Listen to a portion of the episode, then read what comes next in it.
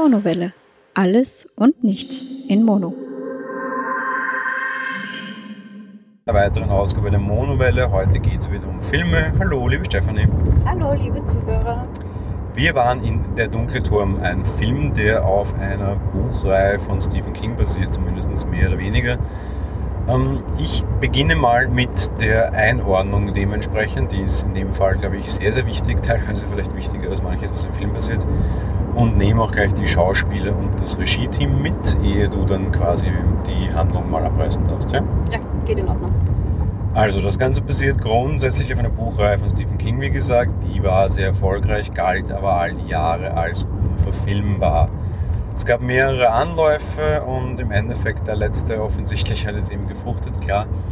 Ähm, ja, das Problem ist allerdings, die, eben dieses, dieses Unverfilmbare hat sich nie wirklich so ganz aufgehoben. Dementsprechend hat man sich dazu durchgerungen, quasi auch mit dem Einverständnis von Stephen King quasi hinten dran zu schreiben, also quasi nach diesen sechs Büchern, die es gibt, jetzt mehr oder minder die Handlung in einem Film fortzuführen die spielt, also die Handlung grundsätzlich in den Büchern spielt eher mehr fremden Welten. In der Filmreihe jetzt hat man sich, also in dem Film hat man sich dazu entschieden, auch einen gröberen Teil auf der Erde des Diesseits spielen zu lassen. Das macht das Ganze natürlich ein bisschen einfacher. Noch dazu hat man es wesentlich einfacher, den Zuseher unter Anführungsstrichen abzuholen, wenn er diese Filmreihe denn auch, also diese Buchreihe, denn auch nicht kennt. Ähm, der Drehbuchautor hat offensichtlich auch Hinweise von Stephen King bekommen da gab es recht nette Geschichten von wegen, dass irgendwie der, das Drehbuch, das ihm zugesandt wurde, irgendwie mit handschriftlichen Notizen versehen hat. Sony hat da auch seine Finger im Spiel gehabt und versucht, das Ganze möglichst gut zu lancieren. Warum das Ganze? Einerseits, A, das soll das Beginn einer großen Franchise sein. Ja, keine Frage, aber es ist heute keine große Franchise. Und auf der anderen Seite, man möchte dazu auch eine, noch eine Serie machen im Fernsehen. Dort soll zumindest der Hauptcharakter mitspielen. Stichwort Hauptcharakter kommen wir zur Besetzung. Die Regie in dem Ganzen führt Nikolai Archel, ähm, Nikolai Archel, ja ich glaube. Der hat jetzt noch nicht so die groß, das große Track Record, ist aber in Die Königin und der Leibarzt quasi bekannt geworden, das war 2012. Ansonsten, ja, ein dänischer Regisseur hat größtenteils irgendwie Filme rund um das Stieg Larsson-Universum gemacht, Verblendung zum Beispiel, Erlösung ist auch zuletzt aber eben halt jetzt auch der dunkle Turm. Ja, zur Besetzung. Ähm, die Hauptrolle spielt Idris Elba. Den kennen wir schon. Der hat sehr, sehr, sehr viele erfolgreiche Filme und Rollen in letzter Zeit gehabt. Zum Beispiel Star Trek Beyond, Avengers, Age of Ultron. Äh, einige lustige Synchronstimmen übrigens aber auch, zum Beispiel Fine Doris, Romania, das ist allerdings dann halt nur natürlich im Englischen. Bei Thor war er dabei, bei Pacific Rim war er dabei, bei Mandela war er dabei bei Ghost Rider, bei Prometheus, der hat so ziemlich keine, vor allem auch große Filmreihe und großes Franchise ausgelassen, muss man sozusagen. Ja, als den, den jungen Darsteller haben wir Tom Taylor, wir haben als den Bösen, was mich sehr gefreut hat, Matthew McConaughey. Der hat seinen Oscar bekommen für Dallas Buyers Club und hat davor größtenteils in irgendwelchen, ähm, darf ich jetzt so böse sagen, äh, hirnbefreiten Liebeskomödien gespielt. Ja, wenn du das so siehst, dann der war, ein, sagen. der war ein bisschen gestraft durch die Auszeichnung als Sexiest Man Alive. Dementsprechend hat er damals dann sehr, sehr lange Zeit keine vernünftigen Rollen bekommen, sondern halt irgendwie die des netten, etwas dümmlichen Junggesellen meistens. Das hat aber auch sehr leid gespielt, waren auch sehr nette Filme. Aber eben dann den Oscar mit Dallas Buyers Club und sein letzter Film war dann mit Christopher Nolan gemeinsam Interstellar. Zwei Meisterwerke meiner Meinung nach, schauspielerisch ein sehr, sehr guter Schauspieler. Ich mag ihn sehr, sehr, sehr, sehr, sehr gerne. Jetzt in Der dunkle Turm spielt er quasi mehr oder minder den Teufel oder den schwarzen Mann. So, genug zur Besetzung, du darfst zur Handlung verschreiten. Ja, im Endeffekt steigen wir in den Film ein bei und sehen einen Jungen, der ja für verrückt erklärt wird oder gehalten wird, weil er so ständig so Träume und Visionen von einem Mann in Schwarz hat, der einen, ja, wie wir den Titel haben, einen dunklen Turm zerstören möchte. Ähm, ja, da hat er eben diese Vision von dem Mann, von dem Turm, generell auch von ähm, der Gegenpartei, von sogenannten Revolvermännern, die den schwarzen Mann sozusagen bekämpfen. Ähm, aufgrund seiner, sagen wir mal, Begabung ähm, schafft es dann auch ein Portal zu finden und gelangt tatsächlich in diese Welt. Und findet diesen einen letzten Revolvermann, den es noch gibt. Und die meisten anderen sind ansonsten von diesem schwarzen Mann auch zerstört, also getötet worden sozusagen. Und die beiden tun sich zusammen und versuchen sozusagen den schwarzen Mann aufzuhalten. Ja. Genau, es geht um die Zerstörung des dunklen Turms. Ähm, einen Spoilerteil schenken wir uns heute auch wieder. Ähm, was ist dieser dunkle Turm? Ja, irgendwie ist das an mir vorbeigegangen, muss ich gestehen. Ich fand es nicht so spannend und irgendwie ist das, was ich. Nein, nein, nein, nein, jetzt muss ich dich jetzt eiskalt unterbrechen. Es tut mir leid, es ist nicht an dir vorbeigegangen und das liegt nicht daran, dass dich nicht interessiert ist und da es nicht dich selbst runter machen.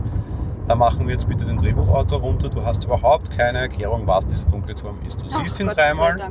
Einmal siehst du ihn ganz am Anfang irgendwie angefunkt werden aus irgendeiner Hirnentsaugungsmaschine, wo er so ein bisschen bröselt, aber das reicht nicht. Das kriegen wir dann noch sehr groß erklärt. Äh, frei nach dem Thema Show but don't tell. Nee, das können wir nicht. Wir müssen schon, weil tellen können. Also wir müssen tellen, weil schauen können wir es offensichtlich nicht. Ein zweites Mal siehst du den Turm einfach ungerührt dastehen und gegen Ende des Films, wo es dann ein bisschen brenzlig wird, siehst du dann das dritte Mal den Turm, wo wieder diese Hirnaussaugungsturm angreift, Kaputtmachmaschine dagegen schlägt, da bröselt es dann ein bisschen mehr. Da sehen wir dann auch Auswirkungen in der Welt. Das heißt, offensichtlich sind irgendwie die Welten, die vielen, die es da gibt, untereinander verbunden.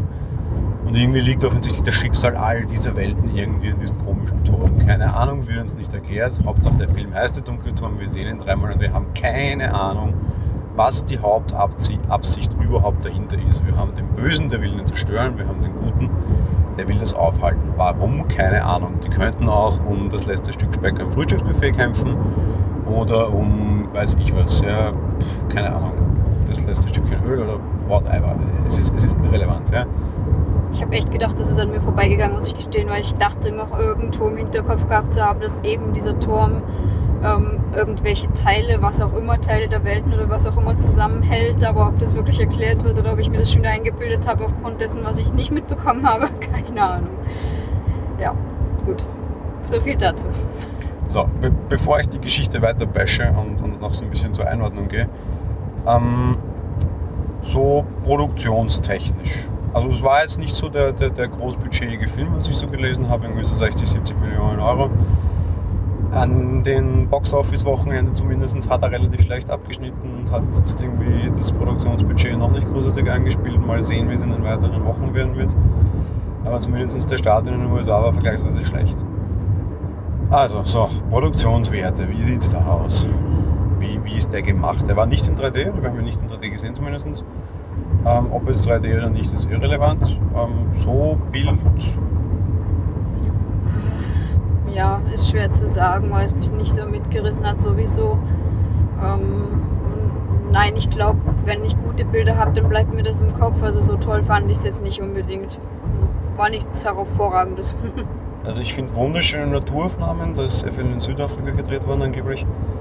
Ähm, auch teilweise wunderschöne Animationen, die eigentlich relativ wenigen Schießereiszenen, ich meine der Typ heißt Revolvermann, sind auch sehr, sehr gut gemacht und sehr gut choreografiert, auch durchaus sehr gut geschnitten.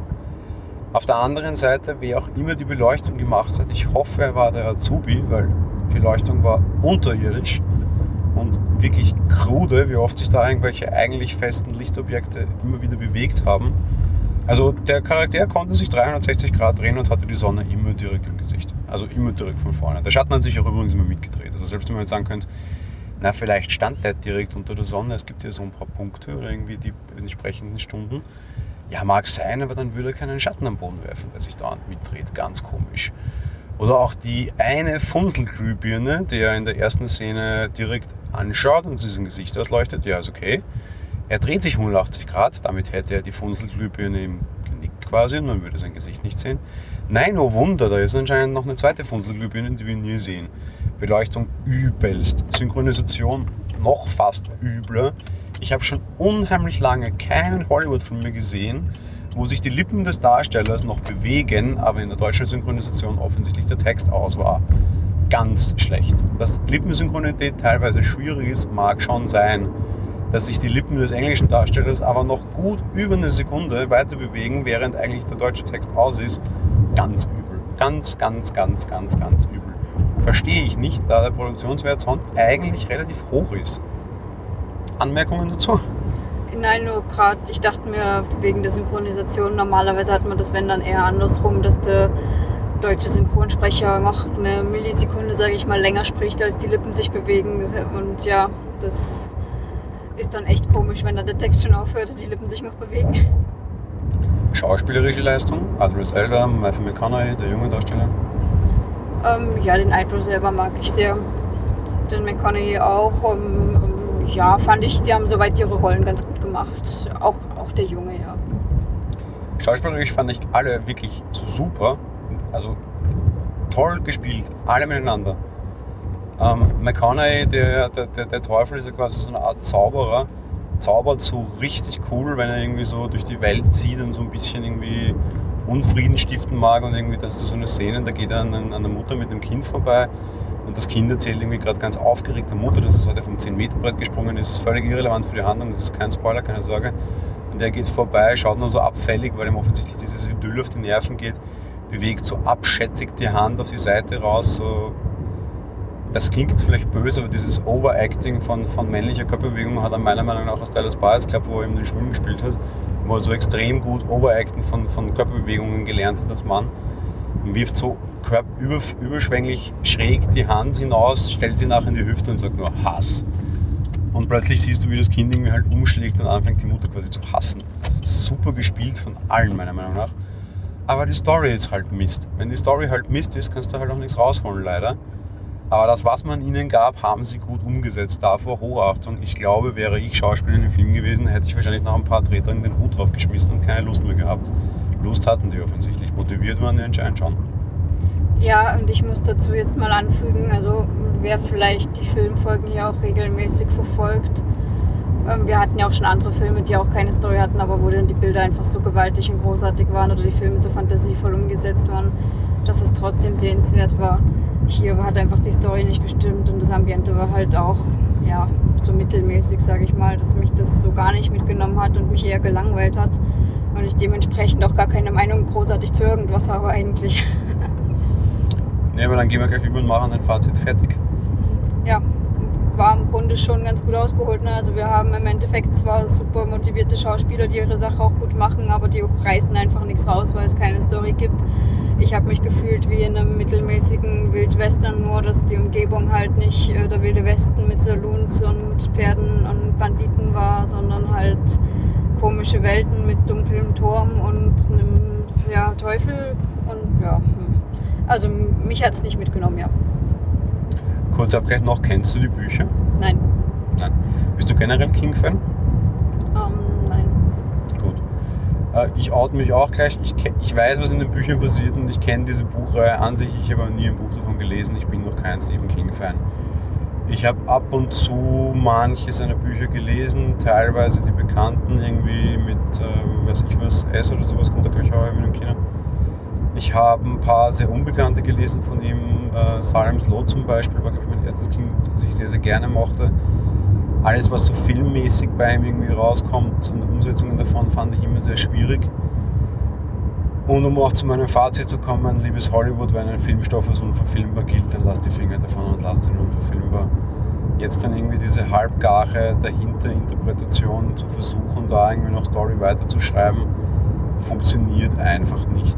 Wäre dieser Film nicht groß unter dem Label Stephen King vermarktet worden und mit derartig guten Schauspielern ausgestattet worden, würde der an der Kinokasse sofort am ersten Tag abgewatscht werden und nach einer Woche nicht mehr im Kino gespielt werden, bin ich der Meinung.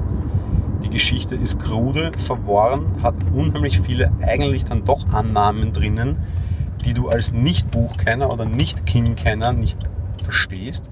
Zum Beispiel, Magie in diesem Film heißt nicht Magie, sie heißt Shining. Äh, komisch, da gab es ja mal einen Film in die Richtung, würde ich mal meinen. Ich kenne mich nicht aus, ich nehme mal an, dass das daran auch irgendwie anspielt. Ich weiß es nicht. Ich erkenne auch immer wieder irgendwie Referenzen an andere Sachen, die da drinnen waren und so ein bisschen Fanservice für King-Fans sind, die wahrscheinlich sonst auf der anderen Seite angefressen sind, wenn sie nicht das bekommen, was es in den Dunkelturm bisher gab. Die Kombination ist zu versuchen, Leute abzuholen, die sich damit überhaupt nicht auskennen und Fans auch gleichermaßen zu befriedigen, führt meiner Meinung nach dazu, dass beide Seiten einfach absolut unbefriedigt sind und dass das Ganze einfach nicht funktioniert. Ja, schade. Ähm, gute Schauspieler eigentlich größtenteils schön gemacht mit manchen produktionstechnischen Schwächen, die nicht sein müssen. Und eine einfach wirklich schlecht ausgearbeitete Story. Da hilft es nicht, wenn King irgendwie Anmerkungen macht. Entweder man nimmt die Originaldrehbücher und schafft es irgendwie das umzusetzen, also die Originalromane, oder man lässt es halt. Warum man da jetzt mit Gewalt hinten dran zimmern muss, es wird offensichtlich einen Grund gehabt haben, warum King mit dem aufgehört hat. Ja? Mit der Reihe. Ach, ich weiß nicht. Eigentlich krankt der Film vor allem an der Story und daran, dass einfach zu wenig erklärt wird und dass es zu wenig Motivation gibt und dadurch, dass einfach alles einfach viel zu krude ist und viel zu komisch. Der hat viele lustige Szenen auch zum Beispiel teilweise drinnen. Idris Elder, wenn er quasi auf die Erde kommt und halt quasi kein Erdenbürger ist mit dem Jungen gemeinsam, der dann das erste Mal irgendwie hiesige Schmerzmittel, äh, Zucker in Form von Cola und Hotdogs nach der Frage, was für ein Hund ist das, macht. Das ist lustig, das funktioniert sogar. Aber das ist halt einfach alles, es ist zu wenig. Die Story ist einfach, das, das funktioniert, glaube ich, einfach überhaupt nicht. Ich, eigentlich finde ich schade, weil ich gerne mal eine gute King-Umsetzung gesehen hätte, wenn er mich sonst schon mit seinen Büchern irgendwie nicht so ganz abholen kann. Ja, hm. schwierig, schade, weiß ich nicht. Nochmal probieren, vielleicht irgendwie mit den originalen Büchern oder so, keine Ahnung. Die, die Serie, sofern die mal kommt, soll es der Nigel Zelda die Hauptrolle spielen wird, werde ich mir euch anschauen. Ja, also für mich war es das auch und für mich haben dann auch diese lustigen Stellen schon leider gar nicht mehr gezogen, einfach weil ich schon so gelangweilt oder genervt war, dass das für mich dann einfach schon völlig irrelevant war. Das ist echt schade, ja.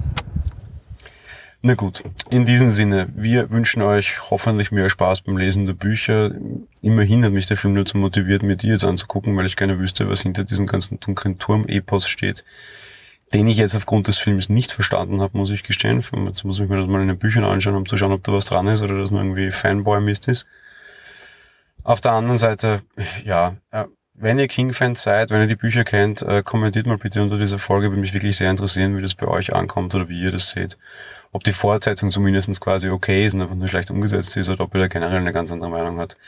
Immer her mit euren Kommentaren und Meinungen, gerade in dem Fall bitte, weil ich bin wirklich ein bisschen ratlos. Ich, ich verstehe nicht, wer sich dabei was gedacht hat und ich kann es mal nicht nachempfinden und die Hörer, die uns schon länger hören, wissen wahrscheinlich, ich bin immer irgendwie auf der Suche nach ein bisschen Logik oder nach ein bisschen dem Sinn. Ich sehe ihn hier leider überhaupt nichts und sowas macht mich immer unrund. Ja, wäre wirklich mal interessant, was sich dabei gedacht wurde oder ob wirklich Fans wissen, was dahinter steht oder ja, wäre wirklich interessant auf jeden Fall.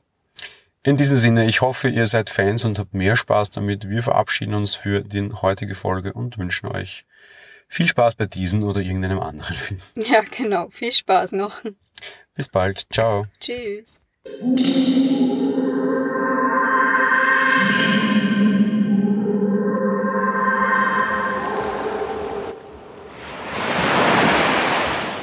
Monowelle ist ein kostenloser und privater Podcast von Jan Gruber. Mehr Informationen dazu findet ihr unter www.monowelle.at. Abonniert den Podcast mit iTunes oder dem Podcatcher eurer Wahl. Wir freuen uns über Kommentare auf der Webseite, Audiokommentare, Empfehlungen oder gar Bewertungen bei iTunes.